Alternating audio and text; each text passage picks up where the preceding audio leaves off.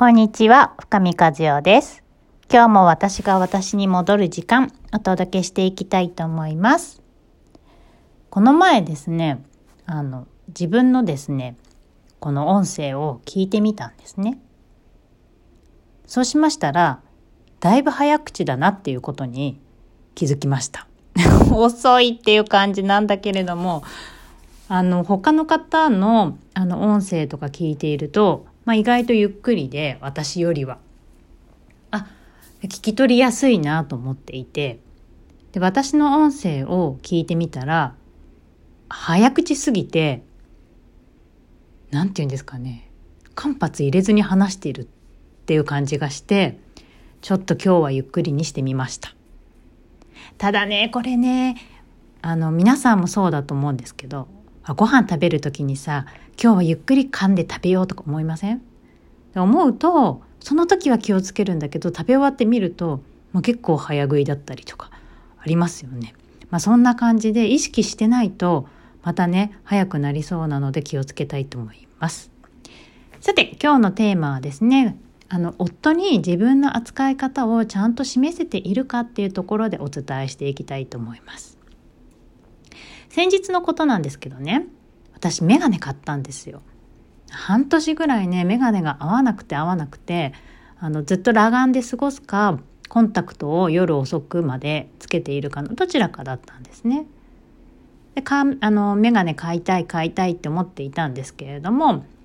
なんかメガネ買うって若干面倒くさいなと思ってこう測って合わせて出来上がるのを待ってとか。だからあの伸び伸びになってたんですね。ですが、まあ、コンタクトレンズもメガネもそろそろ新しいのにしっかりしようと思いまして、えー、先日買いに行ったんですよ。でコンタクトとやっぱりメガネを合わせておかないとお家の中でちょっと不便なのでねやっぱコンタクト外した瞬間にメガネかけてぼんやりする時あるじゃないですかあとなんかクラッとするような時が。それがあんまり心地よくないのでまあ、両方ね新しくしちゃおうと思って、まあ、眼科に行ってメガネを作ったんですね。でメガネ作って帰ってきてでそのメガネまあ私結構似合うなって自分で思っていて受けるんですけどね 自分でに似合うなっていうのも受けますがまああのー、似合うんですよ。エンジ色っぽい感じでね私の鉄板の色なんですけど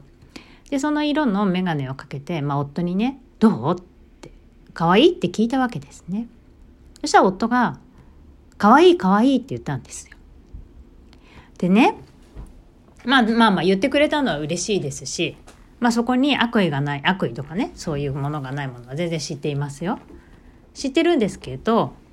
あの、私が言ってほしかったのは、可愛いって一回だけ言ってほしかったんですね。なんていうかこう2回続けて、可愛い可愛いとかさ、うんうんとかさ、やるやるとかさ、知ってる知ってるとか2回言われると、なんかこう重みなくなりませんか？私だけですかね？めんどくさいですよね。大丈夫です。もうめんどくさいなと私も思ってるんですけど。でね、なんかその日は、まあ1回かわ、あ、2回可愛い可愛いって言われただけだとちょっと物足んないなと思って、あの、1回で言ってほしいってお伝えをちゃんとしたんですね。可愛い1回でいいよ、みたいな感じで。そしたらもう1回可愛いよって言ってくれたので、まあ私満足しまして、よしよしって思ったわけです。でね、とってもちっちゃなこういうことなんですけど、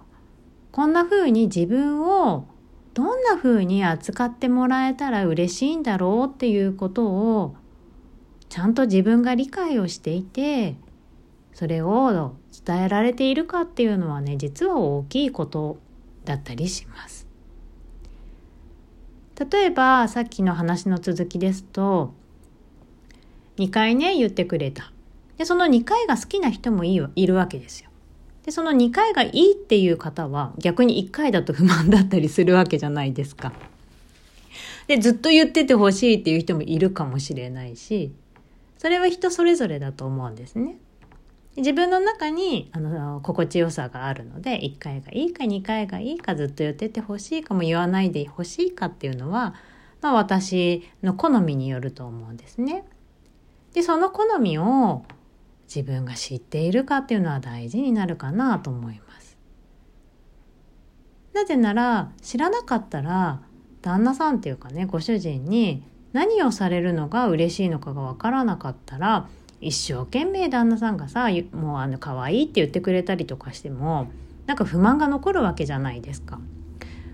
で2回言ってみてもなんかちょっと違う1回言ってみてもなんかちょっと違う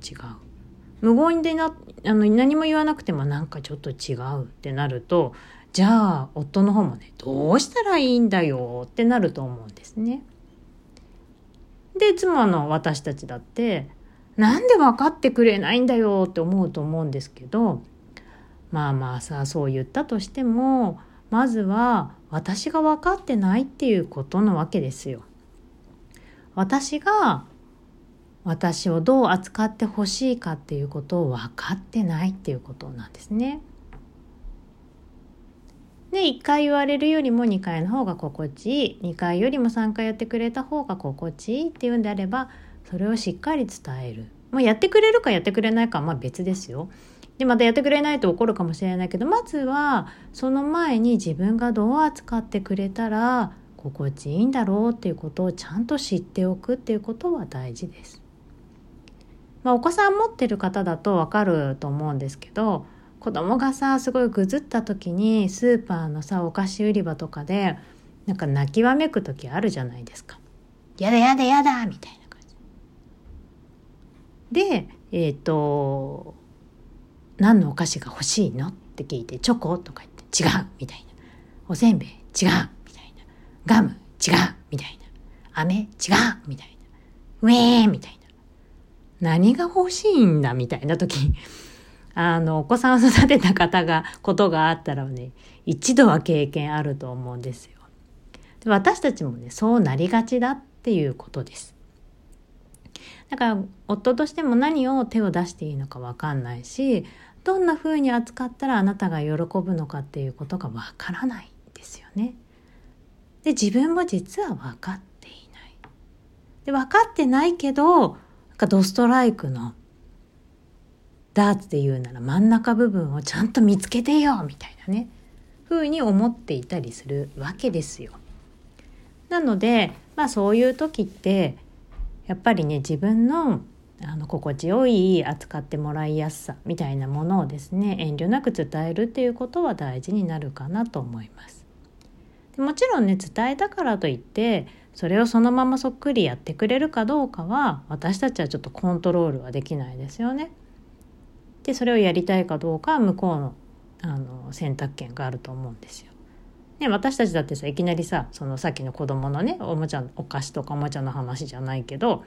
いきなりさ子供にさ「じゃあビール買ってよ」って言われても「いやいやいやそれはさ今買えないでしょ」っていう感じになるじゃないですか。そんな感じで言われたからといって全部ホイホイと、まあ、あの目の前の人がやってくれるかどうかまた話は別ね。でそれは話は別としてまず自分がどうされたら心地いいんだろうそれを自分が分かっておくっていうことですね。でそれを自分も分かってないのにあれしてくれないこれしてくれないそれしてくれないってなったら、まあ、どんどんどんどん心の距離はやっぱり離れていっちゃうし相手も困ってしまう。で初めのうちはそれでもねあの私たちのあの男性優しいからね男性は基本優しいし男性の方が繊細なので私たちの方に寄ってきてくれます。少しあのこうなんかなんて言うんだろうあのどうしたの？みたいな感じでね。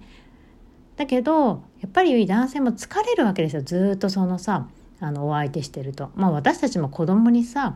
あのいじけた子供にずっとお相手してたらこあの疲れるじゃないですか。で疲れて疲れてもう勝手にしろって思うようになるじゃない？それと同じで男性は初めはね私たちの気持ちに寄り添ってくれたりとかどうにか努力しようとしてくれますが、まあ、それが続いてしまうともう本当に疲れちゃうんですよ。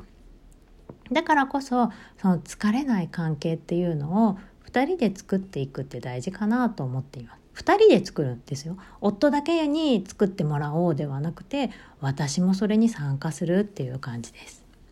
なのであの私もそれに参加するっていう風になった時に女性はねやっぱ自分の心地よさとか自分の希望をしっかりと知っているだけで大丈夫です。男性はそれに合わせてくれる。ちゃんと伝えておけばね。まあ伝え方ってありますよ。なんか怒りながらあれしてよみたいにやったらね、いくらなんでもちょっと上ってなることはあるので、伝え方はあるかなと思いますけれども、あの、伝え方さえ間違えなければ、ちゃんと自分のことをまずはお伝えするって大事かなと思います。で、その前にまずは自分をちゃんと知るっていうこと、それをしていく順番はあるかなと思いました。ということで今日はですね、夫に自分の扱い方をちゃんとお知らせしてますか？っていう妻の取説ですね。それをちゃんと伝えてますか？っていうことをお伝えしました。ではではまたね。バイバイ。